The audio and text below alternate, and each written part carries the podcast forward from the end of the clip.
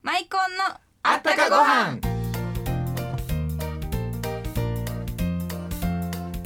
皆さんこんにちはマイコンのコウハラ若旦那のコウハラ森蔵ですこの番組ではご飯にまつわるあったかエピソードと川柳をお届けしています若旦那9月17日って敬老の日でしょそうそうそうお客さんから親戚家族みんなで集まるからたくさんおにぎり作って用意しときたいんですってマイコン買っていかれるお客さんがいたんですよそうでしょう、はいあの白いご飯いっぱい炊いてね気団なマイコンに混ぜ込むだけでマイコンおむすびが簡単にできますからね明太子や粒生姜カツオなどマイコンシリーズはたくさんあるので好きな具を握ってお家でおにぎりパーティーとかいいですねそうそうみんなで外食もいいけどマイコンがあったらねお家でご飯食べるのも節約になってしかも楽しいですからねはいそれでは今週のゲストは先週に引き続き風水占い師の有働健龍さんにお越しいただきました楽しみですねそれではお楽しみにマイコンのあったかご飯この番組は天然酵母の贈り物マイコンのコウハラがお送りしますこんにちは庄司花江ですうちこのマイコンすっきゃねマイコンあったらね白ご飯なんぼでもいけるわ今日のお昼も白ご飯にマイコンと思ったらもうあらへんやないのまた買いに行こうこんにちは庄司花江です元気の秘訣はね美味しいものいっぱい食べていっぱい笑うことなんよマイコンは健康のことを考えて作っているからぎょうさんご飯も食べれるねマイコンで毎日元気幸せそれでは前回に引き続き中国伝統風水師の有働健龍さんにお越しいただきましたこんにちはこんにちは。今週は先週の最後に、ええあのーえイベントやる告知されましたやんかああの、はい杉本彩さんと、はい。どんなトークショー はい。えー、2時間の、あの、イベントの枠取ってまして、その中で、えーマジックショーであったりとか、あと、そうですね、キッズダンス。子供さん100人ぐらいをちょっとあのおまけしてキッズダンスをやったりとかでその後に僕と杉本さんが美容とか風水についてのえートークを行ったりします。この、あのー杉本彩さんに対してこう占いでズバリ「あなたの運勢は今年は」とかそういうことはされるの そこではないですね。うんうんうんはい。風水についてのもうあれこれそうですね。あと、美容と風水は、まあ、あのーかなりね、密接な関係にありますんで、その辺をちょっと面白おかしくトークをしようえかなその美容っていうのは何ですかそのアクセサリーじゃなしに化粧ですか化粧とかですねこの色合いとかはい。要はその美の意識というところと風水っていうところがすごく似てるんですね。似てるんですか、はい、似てます。ほんならやっぱりこの化粧の仕方によって運気が上がったり、はい下がったりっていうのもありますね。あるんですかあります。難しいですね、運気の上がるメイクの仕方とかがある。あその辺興味あるとやな これ俗に言われてるんですけれども、まあ、風水とは違うかもわかんないですけど、最近よく大阪のね、えー繁華街なんか歩いてますと必要以上にいろいろつけてらっしゃる女性が多いですよね。おるおるあのこのバチバチするまつげとかねつけまつげ。つけまつげとかマスカラとかなんか言いませんか、ねえこんなあの昔あのヤマンバっていう真っはい赤はいはいのなんかこんな頭ね、あんなんつけとったら運気下がるんじゃないですか、僕は多分ダメだと思います。あれはダメなんですね。それでは恒例の川柳をお願いいたします弁当の色味で気づく嫁の気分有働健流色味。なるほど。これで気分がその今日朝のなんか気分が、うんあこんな気持ちで作ったんかっていうのがわかるんですか。明るい色をやったら。そうう。ですねやっぱもろに出ますよねあ出るんですか。出ますねはいあーなんかねやっぱり彩りっていうのは大事ですよね。料理っていうのは。大事ですね、うんやうんうんっ。ぱり食べてみてっていうのも当然あるんですけどねうんうん。まあその色の配列といいますかそういうのもね、あ配列も順番も含めて。はいあーその順番が気分で 今日はどんな気分で弁当を仕込んでたんかな蓋とか開けた時に右側に何色があったら運気が今日はいいと思う。あー今日は左に卵があったわーみた いなでも弁当箱外れおおば同じだったらなかなか難しいですよ難しねいですね。ね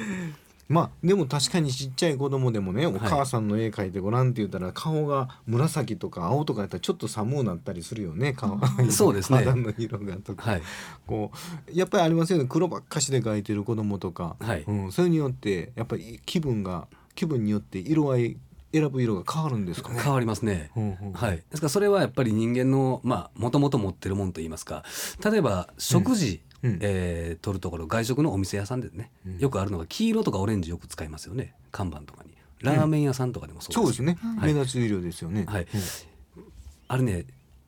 黄色とかオレンジっていうのはあのエネルギーを表すんです、うんうん食欲をこうかき立てるという色なんですね逆に食欲をかき立てるような。そうですね逆に、えーブルーとかになりますとちょっと食欲を抑えるというそうでしょう、はい僕ねあの そうそうあのね店の中でさあの紫陽花の花をいっぱい描いた時に店青やったんよね、はいあの時ちょっとお客さん引き張ったあそうなんですかほんで1週間ぐらいであこれはまずいと思って外したんですけど、色関係ありますよねありますね、うんは い入った時の雰囲気ですね。そう売り上げ変わんねんでへえびっくりしたよだからそういうところで色っていうのは風水ねすごい大事ですよね。うちの店でもね青の値札とかねもう青い字とかね禁止になってるんですよ、禁止なんですか。うんうちの舞妓には青はダメっていうポップ書く時気をつけます。そうそうそう。青はダメなんですよ。やっぱり赤とかね、なんかそんなんはやっぱり売り上げになんかはい関係してくるんだよね。そうですよね。うんはい。だからそういうのをうまくこう取り入れていきながら、あの食材をね、どういうふうにして見せていくか、生かしていくかっていう。ですからまあこういうお弁当とかなんかでもね、こうやっぱ華やかに、やっぱ華やかにしてる方がね。まあ華やかもそうですけど、この色合いするとその運気が上がるっていうのもしやったら、今年の風水の色はい。色っていうのはどんな感じですか。あこれもね一年一年変わるんですよね、風水ってねこれ皆さん知らない方が多いと思うんですけど、うん今年はね、うんえー色についてですねまず、えーこれも方角によって変わってくるんですけどね今年の基地方位っていうのがあるんですようん。基地方位ね、はいえー皆さんの自宅の西、家から西方面が基地ですね。はい、うん例えばその家の中の西側に座っているだけでいいと家かの中の西もあるん家の中ですね。は家いの中の西側に座る。はい、そこが基地方向。そうですねそこにはオレンジとか赤とかを配置してやるといいですね今年基は。地方向にオレンジか。はい、今年の西側ね、これでお金貯まるんですか運気が上がるんですか、うんあの人間関係が良くなってきますあね。人間関係が、はい、うんですので仕事のいい話が来たりとかねこれは会社なんかでも事務所なんかでもそうなんですそうですオフィスでも、オフィスでもはい、使えますでそこに座るのが一番いいそうですほんなら事務所の中の一番西側に私座ります私 はいうん座ってください、ありがとうござはいますい、業績上がると思い南ますさんのそこね、はい西食堂の横や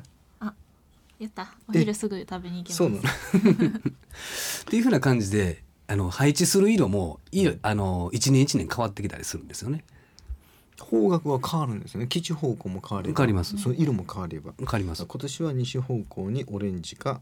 えー食堂はあってもいいんですよねいいですは はいいいですその手前がみなみちゃんの席と。はい。ええ席やなやあった今年は。人間関係良くなります。人間関係も良くなるし。はい。お昼ご飯もそう近なんでいしす。か。 はい楽しみですね。それではえーっとこのえっとこの杉本彩さんのこのはトいークショーの案内をちょっとしたいなと思うんですけれど、はい、えー9月9日明日ですよね。そうでですねはい、い、いよいよ。で明日までに杉本彩さんの生年月日控えて占 って当日ズバッと切り込んで本当はやりたいですけどねあーやったら怒られそうですねそうよなかなかあの悪いこと言いにくいですよね。言 い言いにくいですねもあの占ってもらうもんしたら悪いこと言われたくない一のあるから、いちょうどいいですよ ね。そうなんですか。はい今年のこの杉本さん、あやさんの運勢っていうのはどうですか。いや僕まだ全然触れたことないんですよ明日楽しみですね。それは。 いいですねならえっとハービスはいですよね。ハービスホールのえー9月9日はいですね。明日当日も行けるんですかね。あ大丈夫ですあ飛び込み可能ということで。はい大丈夫ですでそこ他にも占いとかエステの関係の方とかもええ多いですねあのー来られてるんですねはいお店ブースを出されてますので、うんうんうんはい、中でちょっと食事を取ってもらったりとかあとちょっとしたエステを受けてもらったりとか、ってっていいううここととも可その能になってます会んで場の中にそういうブースが出てられるんですね。はいそうです実際に占いしてくれる人も何人かおられる。はいおられますあそうなんですか。はいなのでいろいろその楽しんで、まあ、家族みんなでねうん楽しんでもらえるようなお店さんがいっぱい並んでますんであそうですか。はいそれは楽しみ。食べるとこもあるんですね。はいありますえーということで9月9日ハービスホールで、えー杉本彩さんそれから有働健龍さん、 えーありますんで皆さんよろしくお待ちしておりますということですね。それでは今週のゲストは中国伝統風水師の有働健龍さんでしたありがとうございましたありがとどううもごありがとざいましうたございますたっちゃん南のマイコン劇場ショートコント白雪姫鏡よ鏡よ鏡さん世界で一番美しいのは誰それは白雪姫ですなんじゃと絶対に許さぬ王妃が変装した魔女は白雪姫に毒リンゴを食べさせようとします私はただのリンゴ売りですお嬢さんリンゴはいかがいりませんそんなこと言わずにほらいやいりません聞き分けの悪い子だねさっさと食べるんだよ物語が進まねえんだようるせえな私はリンゴなんかよりマイコンが食べたいんだよえー、っ白雪姫はそう言ってどこかへ去って行ってしまいましたていうかマイコンってなんだ極うま塩昆布マイコンを知らなかった王妃は白雪姫を取り逃がしてしまいました白雪姫が世界で一番美しい理由はマイコン好きにあったのかもしれませんタッチャンみなみでしたまた来週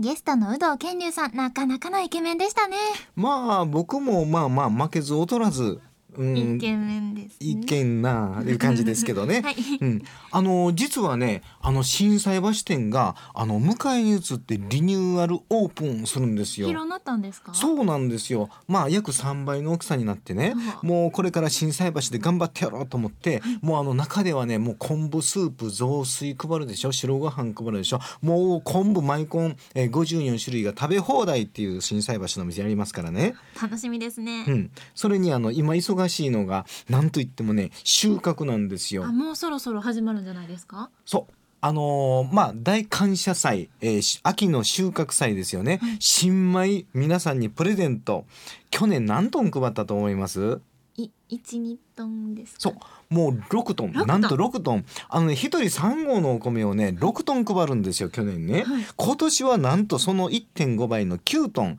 もうあのみんなお腹いっぱいあのねしあの新米ってねご飯が甘いっていう甘いご飯。そうなんですよご飯があ甘かってんなって思うぐらいもうあのもちもちっとしてねご飯の味があるなってもうこれ食べるとねもう朝ご飯にパンなんて食べてられませんよ。もう朝はご飯でいかないとね。もう朝ご飯離りますよこの新米食べた瞬間に楽しみです。楽しみもう舞い込んで食べる白ご飯もう絶対楽しみですからえっとプレゼントはね明日から明日からであす。じゃなしにえっとまあ9月の中旬まあ15日16日あたりから精米終わって、えー配っていきますからね今あの収穫で精米それから干したりまあいろいろ準備するんですけれど、えーもう楽しみにしておいてくだおさい腹空かせてぜひいらしてくださいね。はいお店でも食べて食べれますからね